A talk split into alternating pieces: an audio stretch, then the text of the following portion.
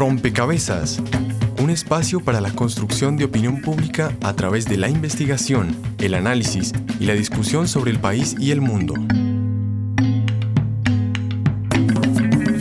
Rompecabezas, muchas voces, otras formas de vernos.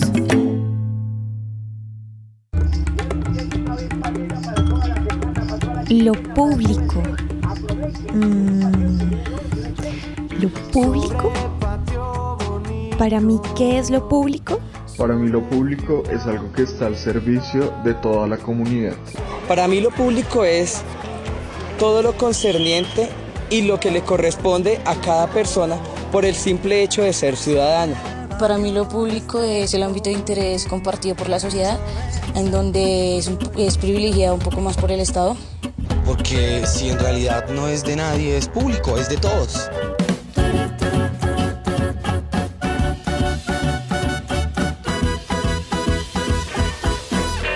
Colombiano no se vara y para no vararse hace cosas un poco en el límite. Colombia hay mucha cultura del atajo, que es como lograr los resultados rápido, un poco a veces chambonamente y con consecuencias preocupantes para uno y para los demás. Porque como esto no es mío, no hay una cultura de la propiedad, uno baja el vidrio y tira el papel porque como esto no es mío. Porque el problema de los colombianos somos que no tenemos una conciencia colectiva. Tenemos una posición cómoda e individual ante la vida. Cómoda. El problema soy yo, me salvo yo y el resto friegas. Oiga, ¿no huele a quemado? Sí, debe haber un incendio por ahí. No te preocupes, alguien se ocupará de eso. ¿Quién, yo? Ah, no es mi responsabilidad, me pagan por barrer. Oye, ¿no se está quemando algo por allá? Sí, eso parece. ¿Qué hay con eso?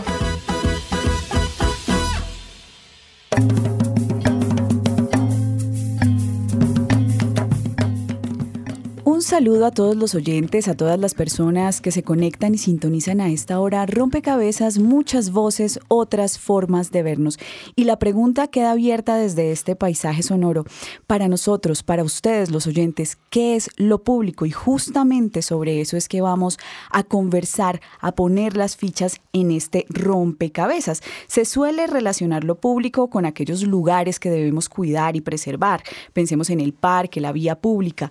También hay una relación de lo público con la gestión que hacen entidades gubernamentales, pero lo público también hace referencia a otras esferas, se relaciona con nuestro interés por cuidar al otro y de aquellos bienes intangibles como la democracia, la justicia, la equidad, los derechos.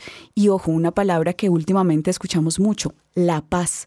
Colombia está atravesando justamente por un momento histórico en la búsqueda de consolidar un escenario de paz, donde el interés por lo público, por eso que es de todos, será fundamental, pues implica además un compromiso para la superación de problemas estructurales como la pobreza, la falta de salud, educación, vivienda, entre otros. Esta invitación entonces a ustedes y a nosotros a pensar en lo público nos lleva a preguntarnos si es que existe una crisis de lo público y es por eso que hoy hay muchas situaciones que ponen en riesgo a la ciudadanía. Es justamente por eso que es indispensable que activemos una nueva conciencia de la ciudadanía y hagamos un llamado a los gobernantes para que asuman el compromiso sobre aquello que es común para todos los colombianos. Dedicamos entonces este rompecabezas a reflexionar sobre ese sentido de lo que es público. Queremos analizar, queremos preguntarnos cómo nosotros los colombianos estamos cuidando lo público y cómo lo estamos entendiendo. ¿Cuáles son las implicaciones que tiene de pronto ese descuido por lo que se entiende por lo público y qué impactos tiene de cara a un escenario de consolidación de la paz. Bienvenidos entonces a este rompecabezas. Estaremos con ustedes quien les habla, Mónica Osorio Aguiar, y en las redes sociales, Daniel Garrido. Hola Mónica y saludamos a todas las personas que nos escuchan a través de Javeriana Estéreo 91.9 y hoy como en todos nuestros programas los estamos invitando para que ustedes también sumen una ficha a este rompecabezas. Hoy les preguntamos cómo contribuye desde sus acciones diarias al cuidado de lo público. Pueden participar a través de las redes sociales, en Facebook nos encuentran como Rompecabezas Radio y en Twitter nuestro usuario es arroba rompecabezas reemplazando la O por un cero. También saludamos a todas las personas que nos escuchan en las regiones y precisamente los invitamos para que ustedes escuchen quiénes son nuestros aliados regionales. Saludos a nuestras emisoras aliadas. Nos escuchan en Putumayo, Nariño, Valle del Cauca, Caldas, Chocó, Antioquia, Córdoba, Atlántico, Tolima, Los Santanderes y en Bogotá. En todo el país a través de la Red de Radio Universitaria de Colombia. En Venezuela por el Instituto Radiofónico Fe y Alegría. En América Latina por la Asociación Latinoamericana de Educación Radiofónica ALER. Y en el mundo entero por javerianestereo.com y rompecabezas.cinep.org.co. Y además de los oyentes, de quienes están en las regiones escuchándonos, también están los invitados quienes nos ayudan a construir este rompecabezas. Quiero con el saludo darle la bienvenida a Mónica Rueda. Ella es de la Secretaría de Transparencia y nos acompaña en esta mesa de trabajo. Mónica, quisiera que le explicáramos a los oyentes ¿Qué se entiende por lo público? ¿Cómo aclarar ese concepto? Ya tenemos algunas puntadas de lo que la gente cree a partir de ese paisaje sonoro, pero, pero en concreto, ¿qué entender por lo que es público? Pues esta pregunta nosotros hemos venido conversándola ya desde, desde hace un tiempo porque eh, pensamos que lo público tenemos que empezar a pensarlo entre todos. Hemos tenido como un proceso en el que hace algún tiempo cuando pensábamos en lo público, pensábamos más como en lo estatal, en lo del gobierno en lo que tiene que ver con la administración pública, con los recursos públicos, es decir, con todo aquello con lo que cuenta el Estado, el gobierno, la administración para proveer los bienes y servicios para los ciudadanos. Y lo hemos venido equiparando casi que a lo estatal, pero lo público es mucho más que lo estatal. Lo público es aquello que nos interesa a todos, que tiene un interés común de todos y eso público tenemos que construirlo entre todos. Entonces, en ese marco, lo que hemos querido es proponer una reflexión acerca de cómo lo público eh, tiene que ver con cada uno de nosotros en diferentes esferas y en diferentes espacios.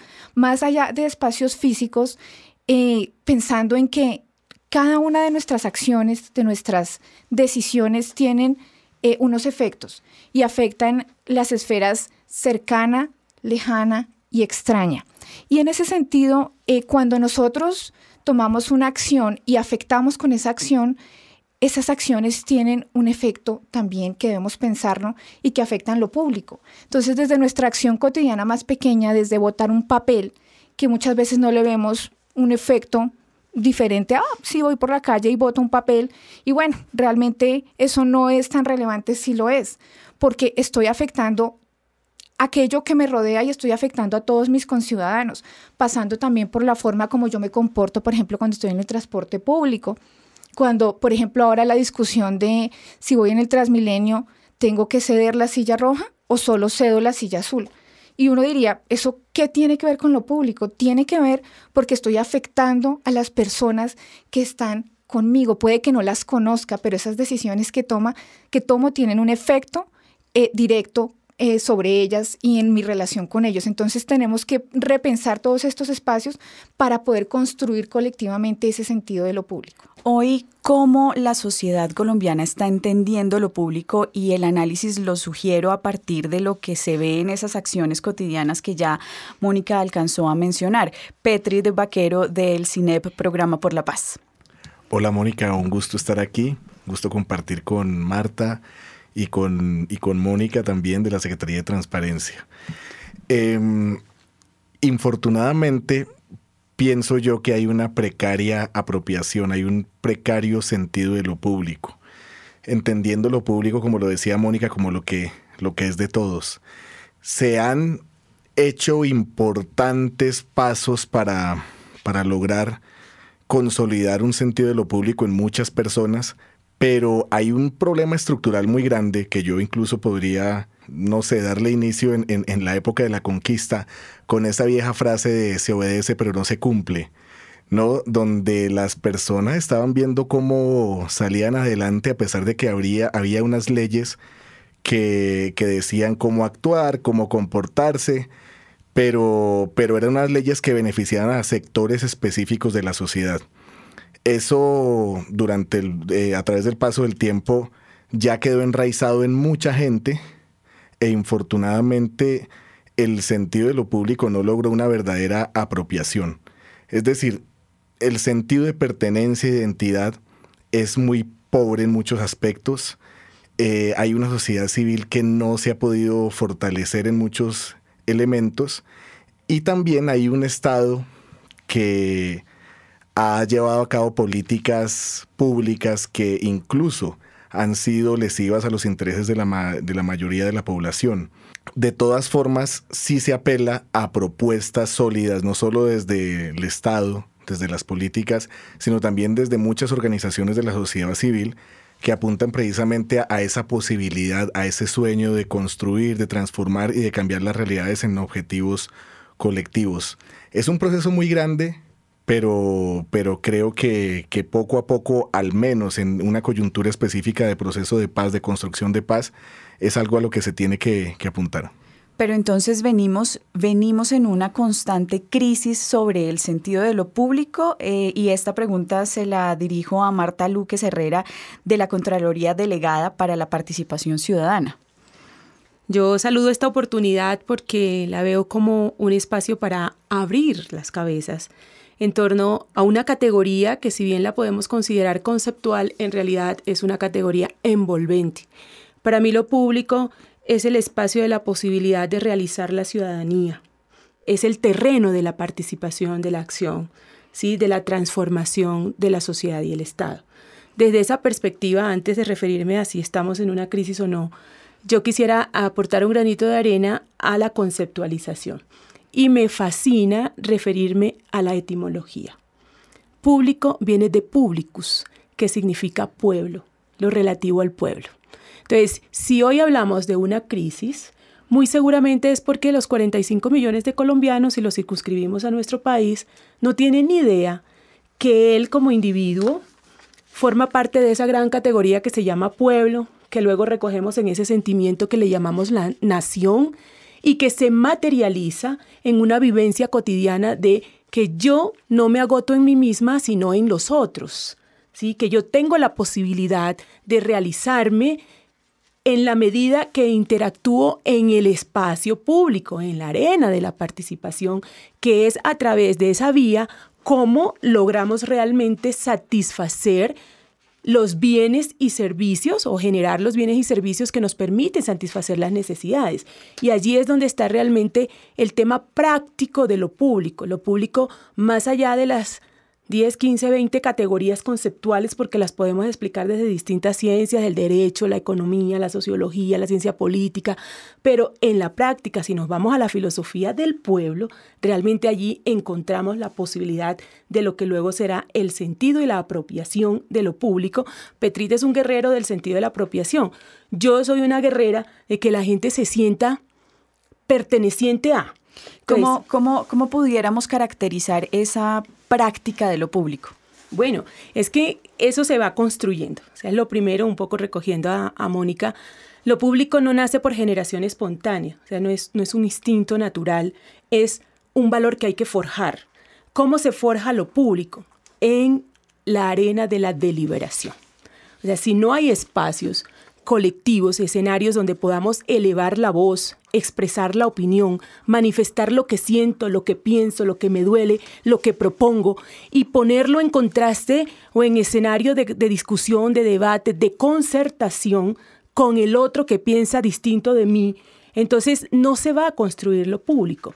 Y como normalmente estamos en un escenario donde la palabra es lo que más se reprime y donde la intolerancia no te permite escuchar al otro ni llegar a construir consensos a pesar de que estemos en orillas distintas, allí es donde está lo que pudieras llamar en tu, en tu terminología una crisis por lo público. Entonces yo diría que Colombia es una sociedad todavía muy incipiente en el sentido de construir lo público, o sea, primero no lo vivimos en la cotidianidad, no lo entendemos y no lo estamos construyendo en debida forma.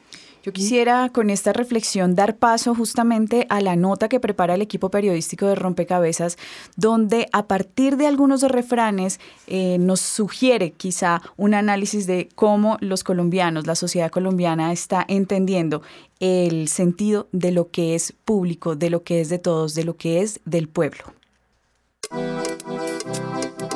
El pueblo colombiano se caracteriza por ser alegre en medio de la adversidad. Es un placer contarles a ustedes que hay una organización internacional que dice que Colombia es el segundo país más feliz del mundo a pesar de todos estos estragos de la violencia. Por ser resiliente ante los grandes problemas que golpean al país ininterrumpidamente. ¡Ay, qué rico país! Esa alegría y espontaneidad se expresan muchas veces a través de los refranes y dichos que son utilizados diariamente casi que de manera natural.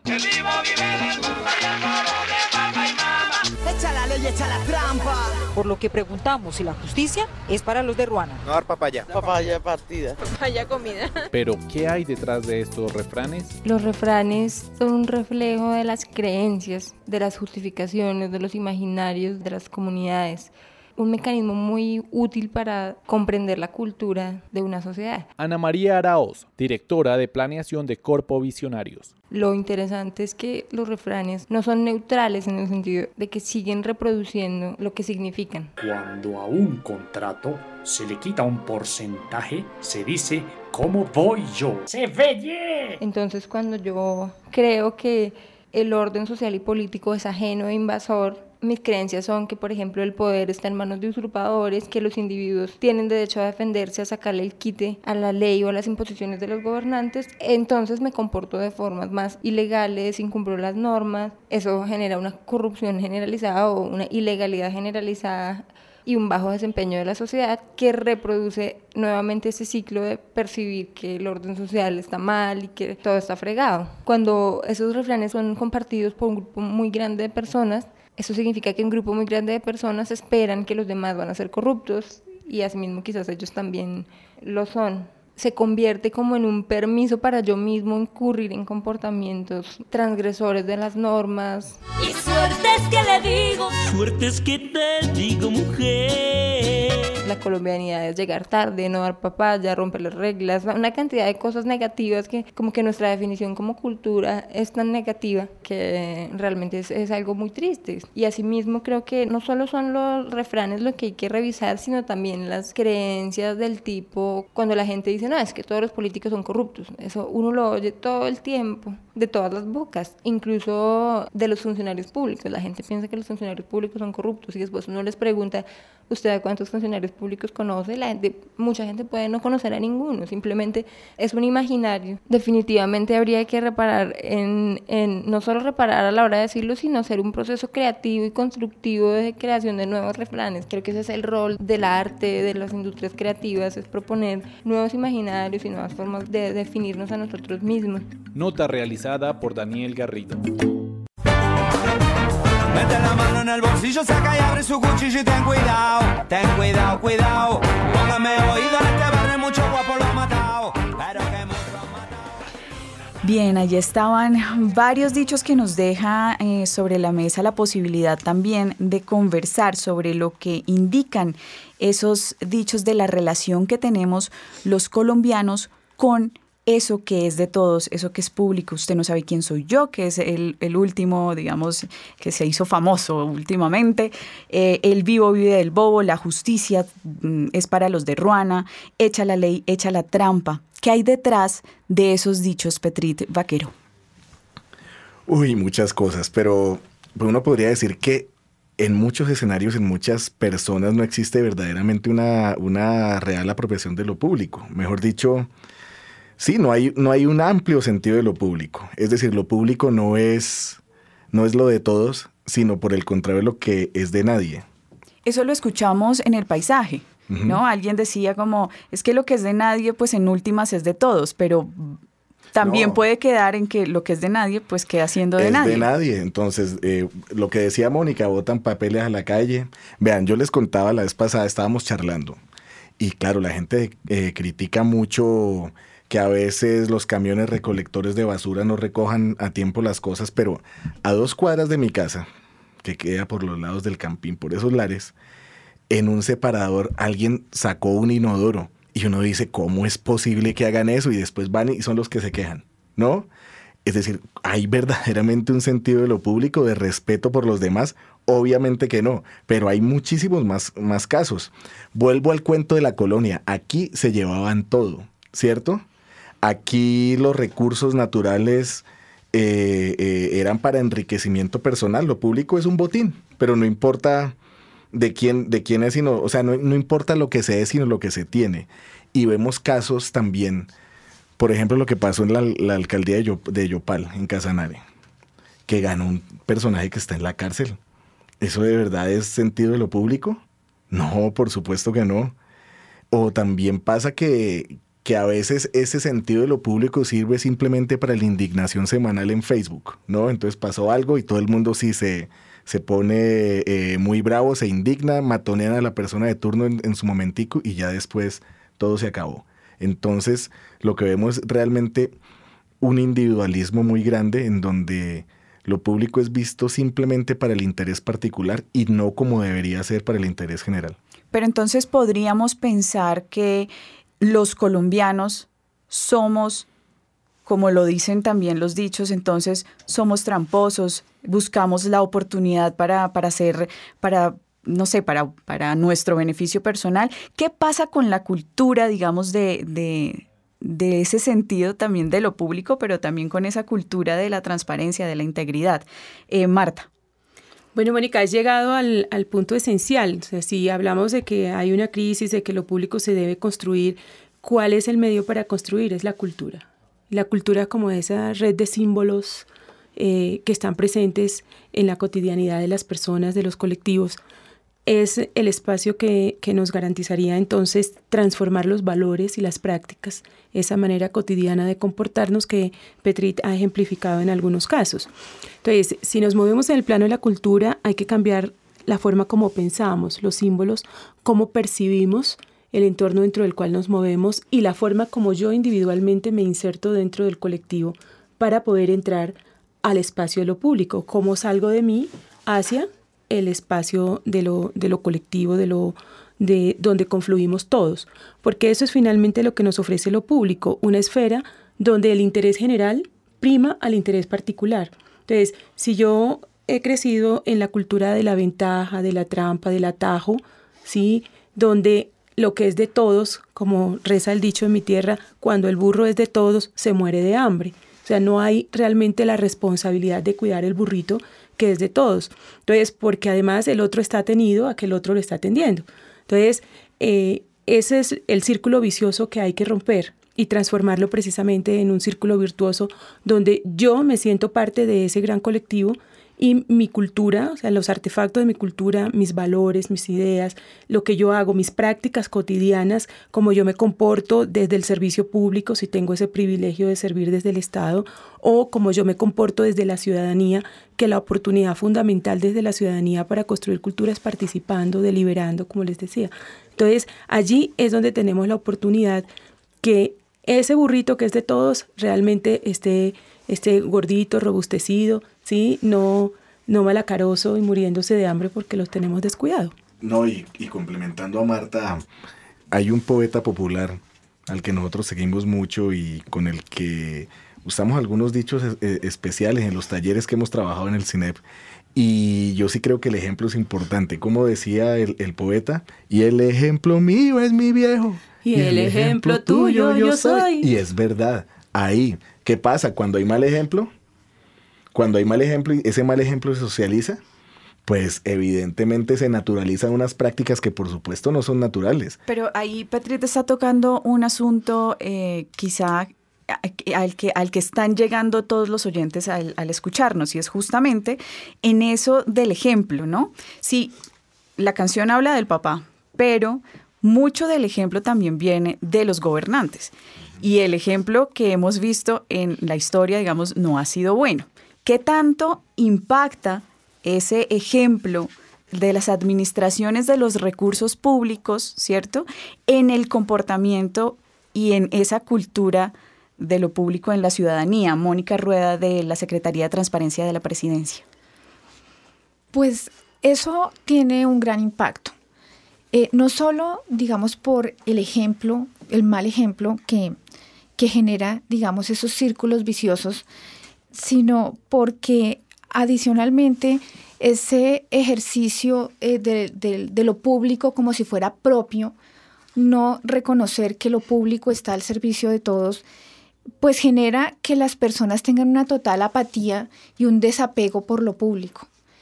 Y eso genera que no exista ningún interés por participar y por construir y por hacer parte de lo que Marta llamaba ahora la arena de lo público. Y eso hace entonces que realmente la ciudadanía decida dejar su interés por lo público a otro, a que otro lo administre. Desde lo más cercano como la posibilidad de participar en la toma de decisiones en las juntas de vecinos, hasta eh, la posibilidad de participar en espacios en los que se toman decisiones sobre los recursos públicos o hasta la posibilidad de votar. Entonces, eso es todo un círculo que genera una bola eh, negativa de nieve y eh, genera que los ciudadanos tengan un desafecto total por lo público porque realmente, y lo hemos visto porque hemos conversado con, la, con muchas personas sobre el tema, casi que lo público es un poco igual a lo negativo yo no me quiero meter con eso porque eso tiene ya como un sentido de que eso es corrupto, es lo que no es correcto. Y un poco quisiera aquí eh, también señalar que ese, eso es lo que queremos cambiar. Y por eso eh, quiero mencionar el ejercicio que estamos haciendo con, el CINEP y en el que están participando eh, muchas instituciones públicas. Lo estamos liderando desde la Secretaría de Transparencia y con el apoyo del proyecto de cooperación de la Unión Europea para Colombia, con el fin de poder construir, construir ese sentido de lo público, con, con el fin de que la ciudadanía reflexione sobre ese tema y podamos encontrar otra vez esos espacios en los cuales podamos encontrarnos y discutir sobre lo público y construir entre todos esos intereses que son de todos, porque además una cosa adicional que hay que mencionar es que lo público no es la suma de muchos intereses, lo público no es la suma de tu interés individual, tu interés individual, tu interés individual, lo público es lo que podemos en esa arena en la que todos compartimos construir y apuntar todos al mismo objetivo. Entonces, claro que lo afecta, pero creo que eh, es, un, es un ejercicio también de reflexión que tenemos que hacer y que eh, nos debe permitir también recuperar para todos ese sentido de lo público. Bien, y en esas reflexiones, en esa invitación que hace Mónica a reflexionar sobre lo público, Rompecabezas se anticipó y le preguntó a los ciudadanos a través de las redes sociales y en la calle qué entendían, cómo desde la cotidianidad aportaban a el cuidado de lo público. La ficha virtual, un espacio donde los oyentes aportan a la discusión en rompecabezas.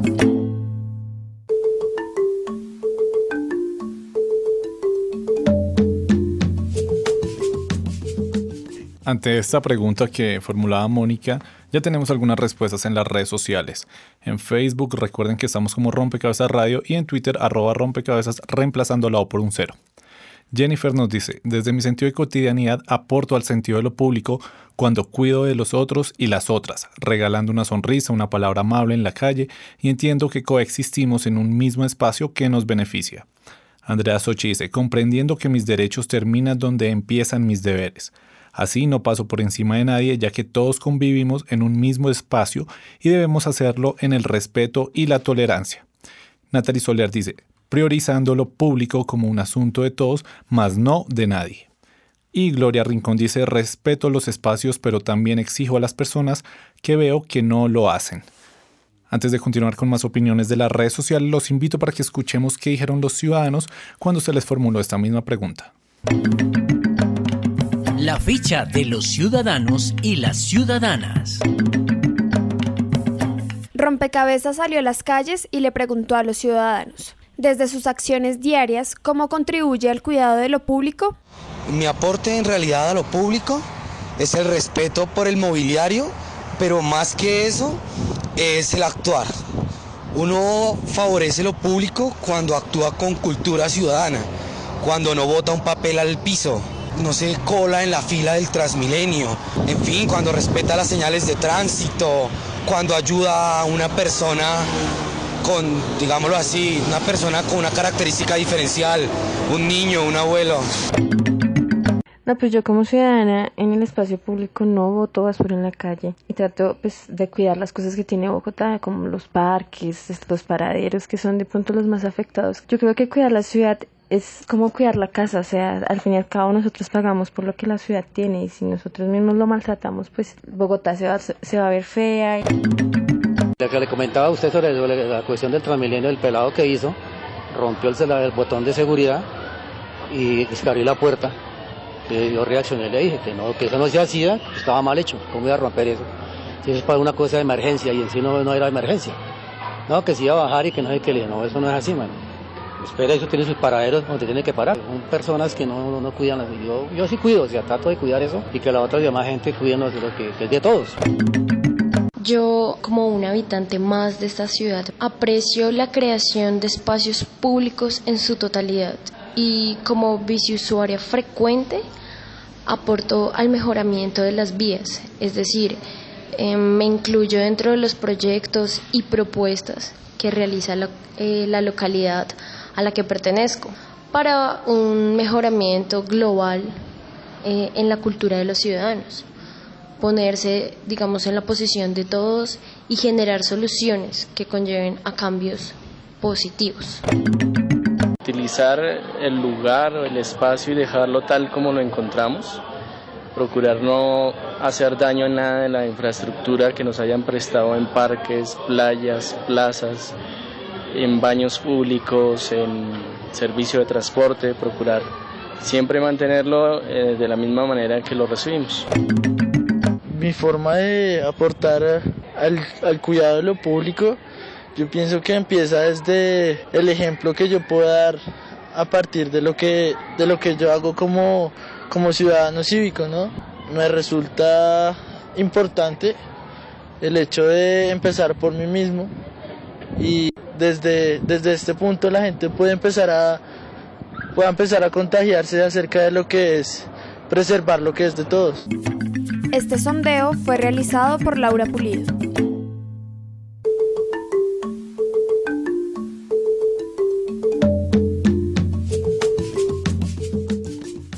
Continuando con las opiniones de las redes sociales, Ana María Cristiano nos dice participando activamente, el lugar o espacio que habitamos y compartimos con los demás es nuestro hogar, es donde aprendemos y descubrimos el mundo, por tanto, en cuanto lo cuidemos y en cuanto aportemos a su beneficio, construiremos una sociedad más tolerante.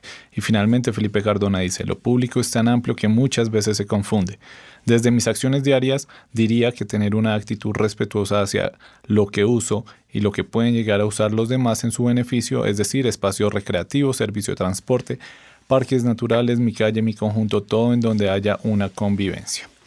A propósito de las opiniones que teníamos, sobre todo las de los ciudadanos, escuchamos mucho como lo que cada quien hacía desde sus acciones pero había quien decía que cuando veía que otras personas estaban fallando o no encontraban ese sentido de lo público, buscaba llamarles la atención. Precisamente quisiera preguntarle a Marta, ¿cuál es la corresponsabilidad que hay cuando estamos hablando de cuidar lo público y si trasciende más allá de mis acciones? Bueno, efectivamente, digamos que cuidar lo público está muy ligado a lo que nuestro eh, paisaje de opiniones a través de las redes y de la ficha ciudadana nos ha llegado. Pero esa es una forma de cuidado inmediata, digamos, cotidiana, en la medida que está ligada con esa categoría conceptual que al comienzo mencionábamos del bien público. O sea, el bien público siempre es un bien plural, es un bien que está de libre acceso, que está disponible para todos y que por consiguiente tenemos que hacer un uso adecuado y responsable de él. Pero cuando hablamos en un sentido más en, esas otras esferas de cuidar lo público, hay una serie de bienes no tangibles que hay que entrar a cuidar, como Mónica nos señalaba al comienzo. Y allí es donde está el sentido de la corresponsabilidad. Por ejemplo, desde lo que yo hago, que es promover ciudadanía para que ayude a combatir la corrupción. Y vamos en la línea del, del buen o del mal ejemplo. Entonces, cuando nosotros no sabemos cómo agarrar ese monstruo de las mil cabezas, ¿sí? allí se nos vuelve un tema de corresponsabilidad absoluta, porque como la sabiduría popular acuña y que nos, nos han traído los, los, los refranes, los dichos populares, normalmente mostramos una profunda indiferencia y hasta complacencia con los actos de corrupción. Y eso está ligado a otra dimensión de lo público que es donde lo público se vuelve visible. donde lo público está asociado a lo que eh, jurídicamente conocemos como el principio de publicidad y transparencia. O sea, si lo público no es capaz de traslucir esa propiedad de lo que es transparente, de lo que se muestra sin tapujos, no detrás de bambalinas, de lo que está al alcance de todos, a la vista de todos, lo público no va a poder ser apropiado ni va a poder ser defendido, protegido con ese sentido de corresponsabilidad. Allí encontraría yo la cuestión más crucial.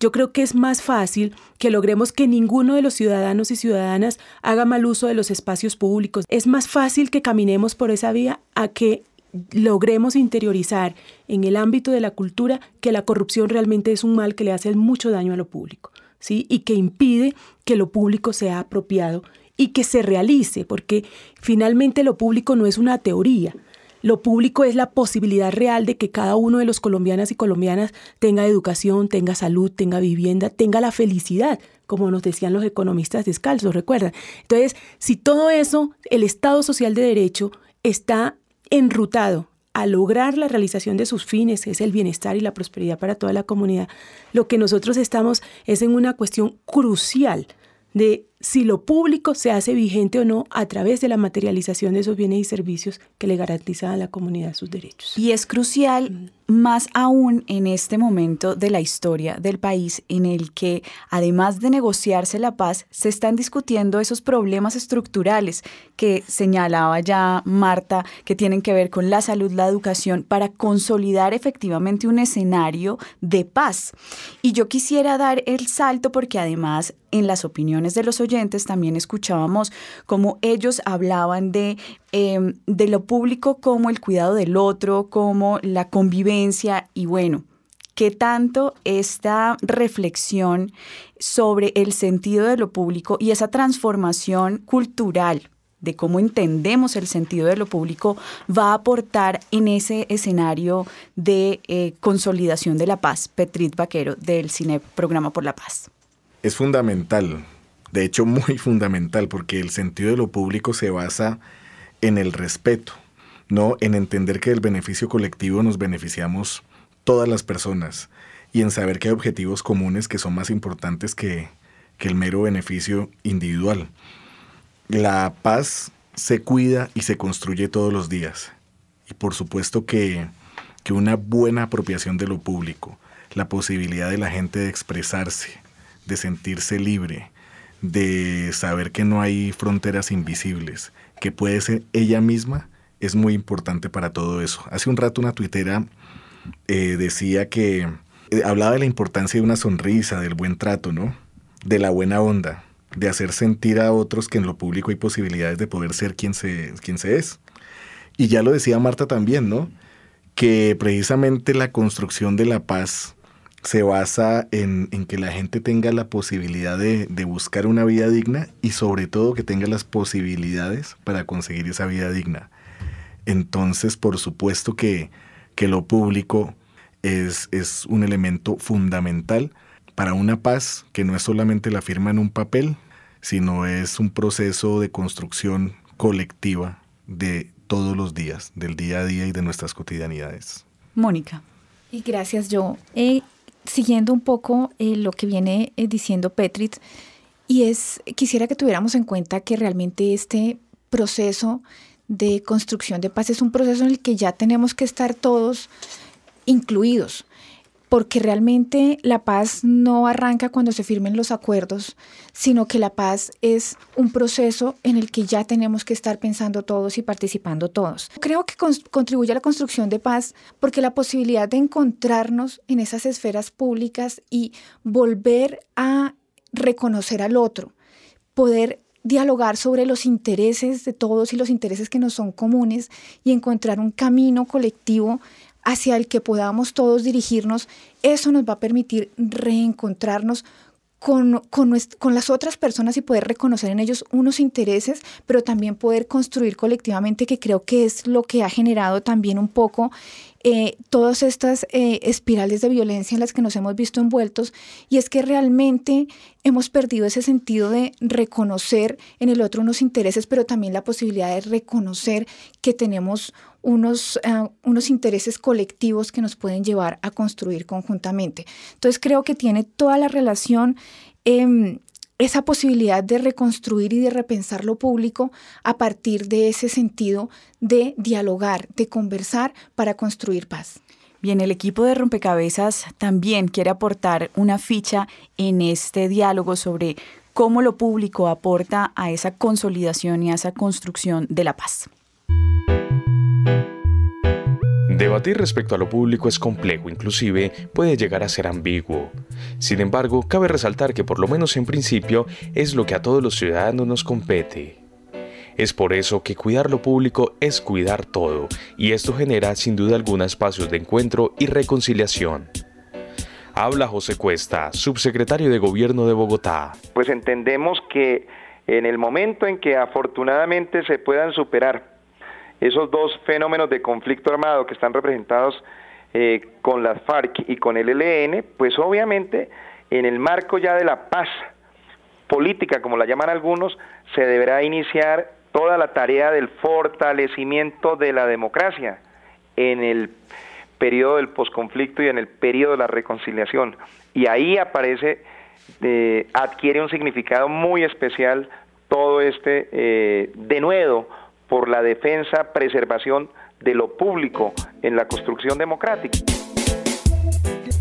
Es necesario dar cuenta del cuidado de lo público en relación con un posible escenario de posacuerdo. Si entendemos que las guerrillas, en el marco de un acuerdo nacional con el gobierno del presidente Santos, dejan las armas, se inicia un proceso de conversión de estas agrupaciones en agrupaciones de carácter político, pues obviamente lo que se desprende como gran conclusión es la consolidación del modelo democrático y el modelo democrático pasa por efectivamente fortalecer la defensa de lo público. Para que esto adquiera un significado concreto, pues yo le puedo decir que no hay nada más importante que la traducción a propósito de la defensa de lo público que entender que los recursos públicos, todos los recursos públicos tienen que ser sagrados y en el momento en que nosotros tanto sociedad civil como instituciones y Estado en su conjunto entendamos que definitivamente la segunda gran tarea, después de haber resuelto el tema de la violencia política, es la lucha contra la corrupción desmadrada que existe en la sociedad en el Estado colombiano, pues obviamente entenderemos la relación que hay entre reconciliación, consolidación democrática, posconflicto y defensa de lo público. No solo los recursos públicos son sagrados, la vida humana también lo es. ¿Cómo garantizarlo en la sociedad colombiana? Debe enlazarse allí un ejercicio muy interesante que es la cultura democrática, que es la cultura de los derechos, con la cultura ciudadana. Pero e, efectivamente ahí tenemos nosotros un, un aporte significativo que hacer y es que logramos eh, estructurar una relación directa orgánicamente vinculante entre cultura de los derechos, cultura democrática y cultura ciudadana, que es efectivamente todo este trabajo de cumplimiento respetuoso de las normas ya, ya instituidas. Uno de los elementos en este sentido es la resolución de conflictos por parte de los ciudadanos. A través del otorgamiento y el reconocimiento de los derechos de la gente, y por supuesto, una cosa muy importante, que en el caso de la Bogotá Humana fue un, un asunto de primer orden, el poder entender que esos ejercicios de paz y consolidación de paz, reconciliación y convivencia pasan por fortalecer el atributo más importante de un Estado democrático, que es el poder administrar eh, justicia eh, pronta y cumplida y, por supuesto, imparcial en el marco de eh, la atención del cúmulo de conflictos que se dan dentro de la sociedad civil. Informa para Rompecabezas Juan Sebastián Ortiz. Por estas calles la compasión ya no aparece. Y la piedad hace rato que se fue de viaje. Bien, hablaba entonces José Cuesta de la consolidación de la cultura democrática y de cómo realmente esa relación entre resignificar el sentido de lo público va a contribuir a escenarios posteriores de reconciliación. Marta, usted quería complementar algo sobre esta reflexión que estamos haciendo de cómo eh, resignificar el sentido de lo público aporta un escenario de posacuerdo y de consolidación de la paz. Gracias, Mónica. Yo creo que en ese ejercicio por correlacionar paz y lo público, sentido de lo público, yo partiría de afirmar un poco categóricamente que si hay un bien verdaderamente público es la paz. ¿sí? Si hay un interés en torno al cual debe unirse toda una sociedad, pues es la paz. Entonces, si vamos trayendo, si hay un bien que debe verse, si hay algo que debe ser absolutamente transparente, como ella es blanca, la paz.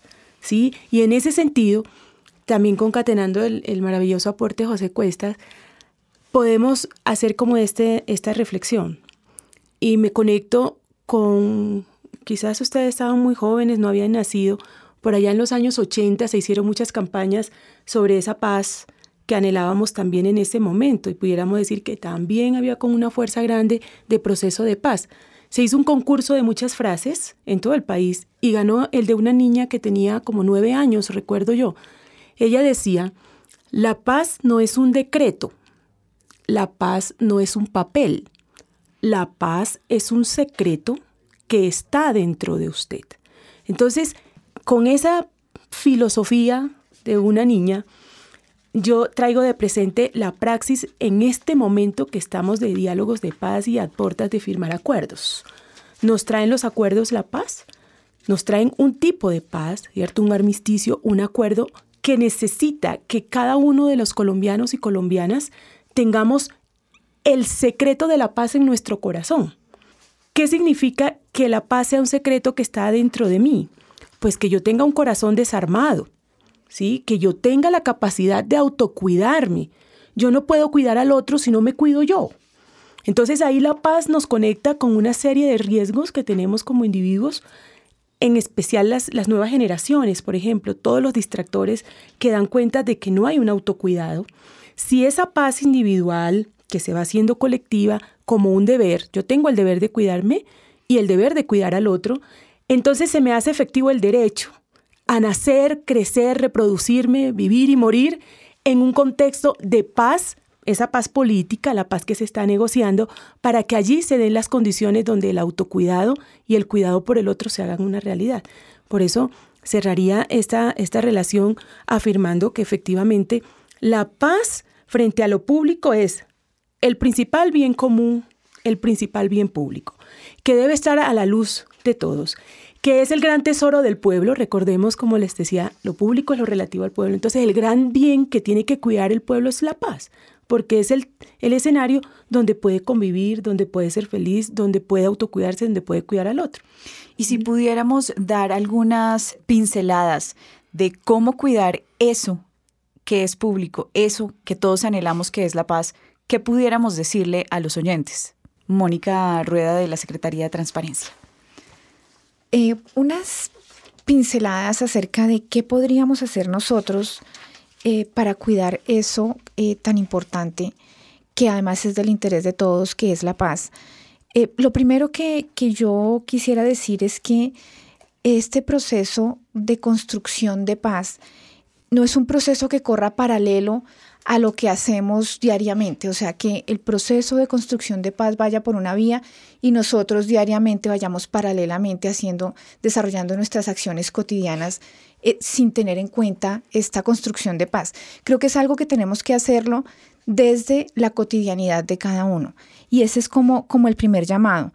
Creo que eh, estos procesos requieren primero de eh, una reflexión y una acción individual.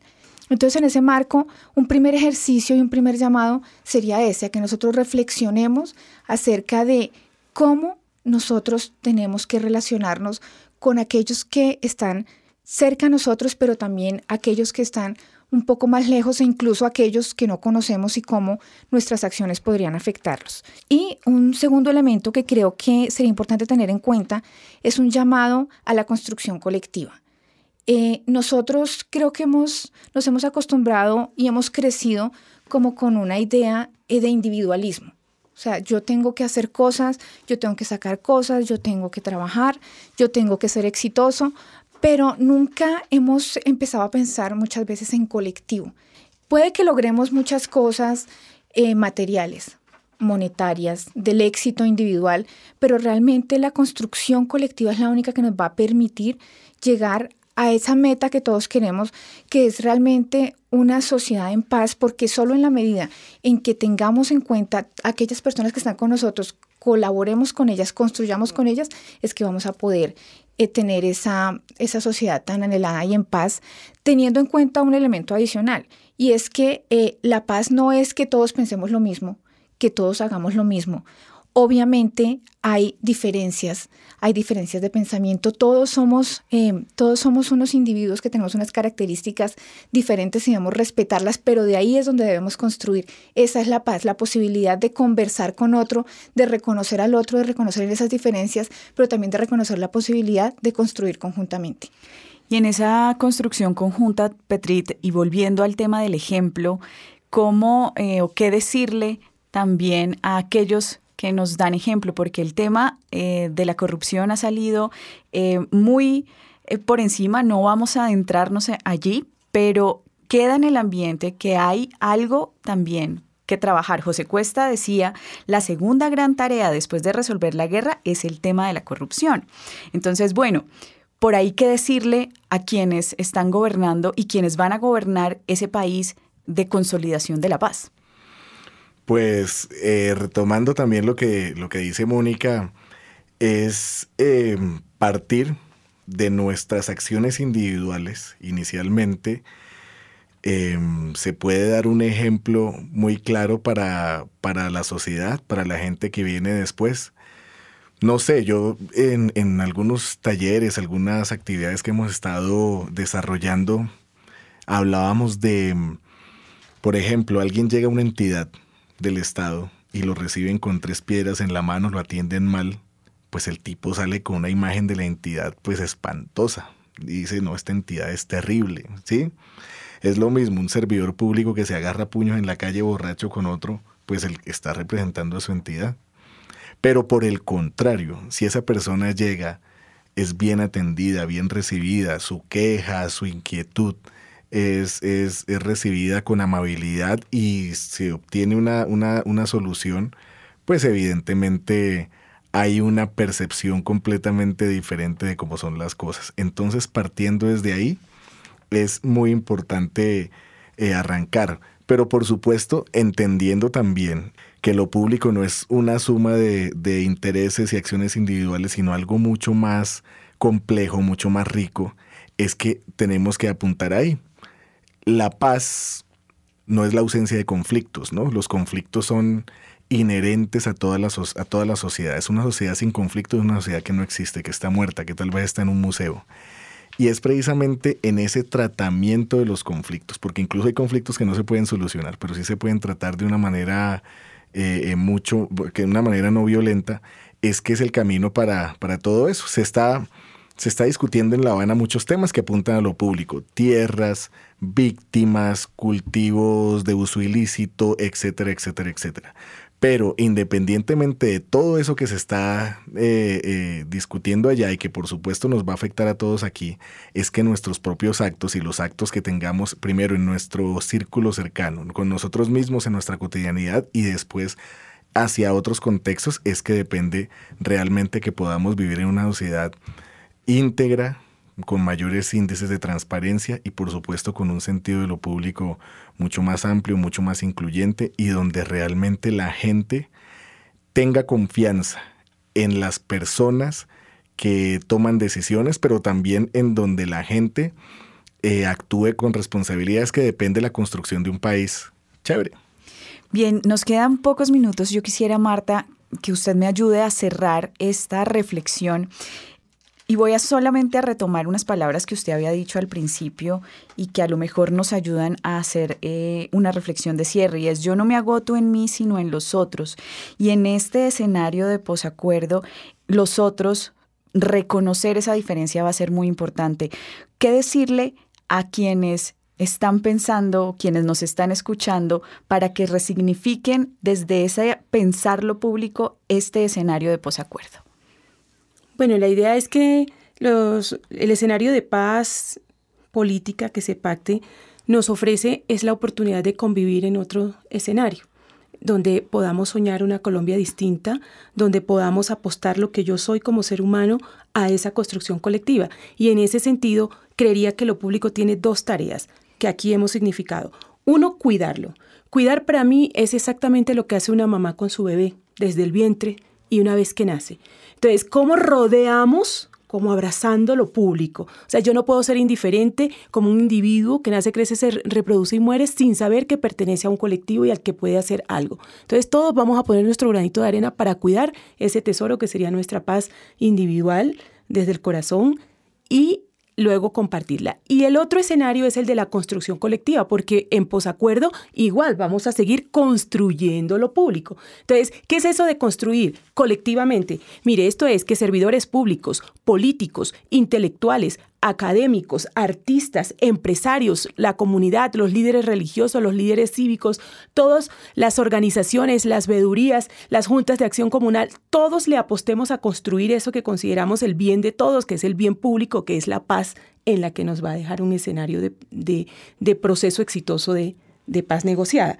Entonces, la tarea está en que todos nos vayamos al escenario de la participación. Si no, si nos sustraemos de los escenarios de los acuerdos, los escenarios de la acción colectiva, pues no vamos realmente a construir ni lo público ni la paz como la gran conquista de este sentido de lo público. Y esa invitación, con esa invitación a la deliberación, a la concertación, a participar de ese escenario de lo público y de la discusión sobre cómo se construye la paz, cerramos este rompecabezas, no sin antes agradecer a quienes nos acompañaron en la mesa y a ustedes, los oyentes que estuvieron con nosotros del otro lado. Los esperamos en una próxima emisión. Recuerden que estuvieron con ustedes Mónica Osorio Aguiar, quien les habla, y en las redes sociales Daniel Garrido. Rompecabezas, una producción del CINEP Programa por la Paz, la Pontificia Universidad Javeriana y la emisora Javeriana Estéreo 91.9 FM. Rompecabezas, muchas voces, otras formas de vernos. Los paisajes sonoros de Rompecabezas cuentan con audios tomados de distintas fuentes. Para conocer el origen del material, diríjase a www.cinep.org.co.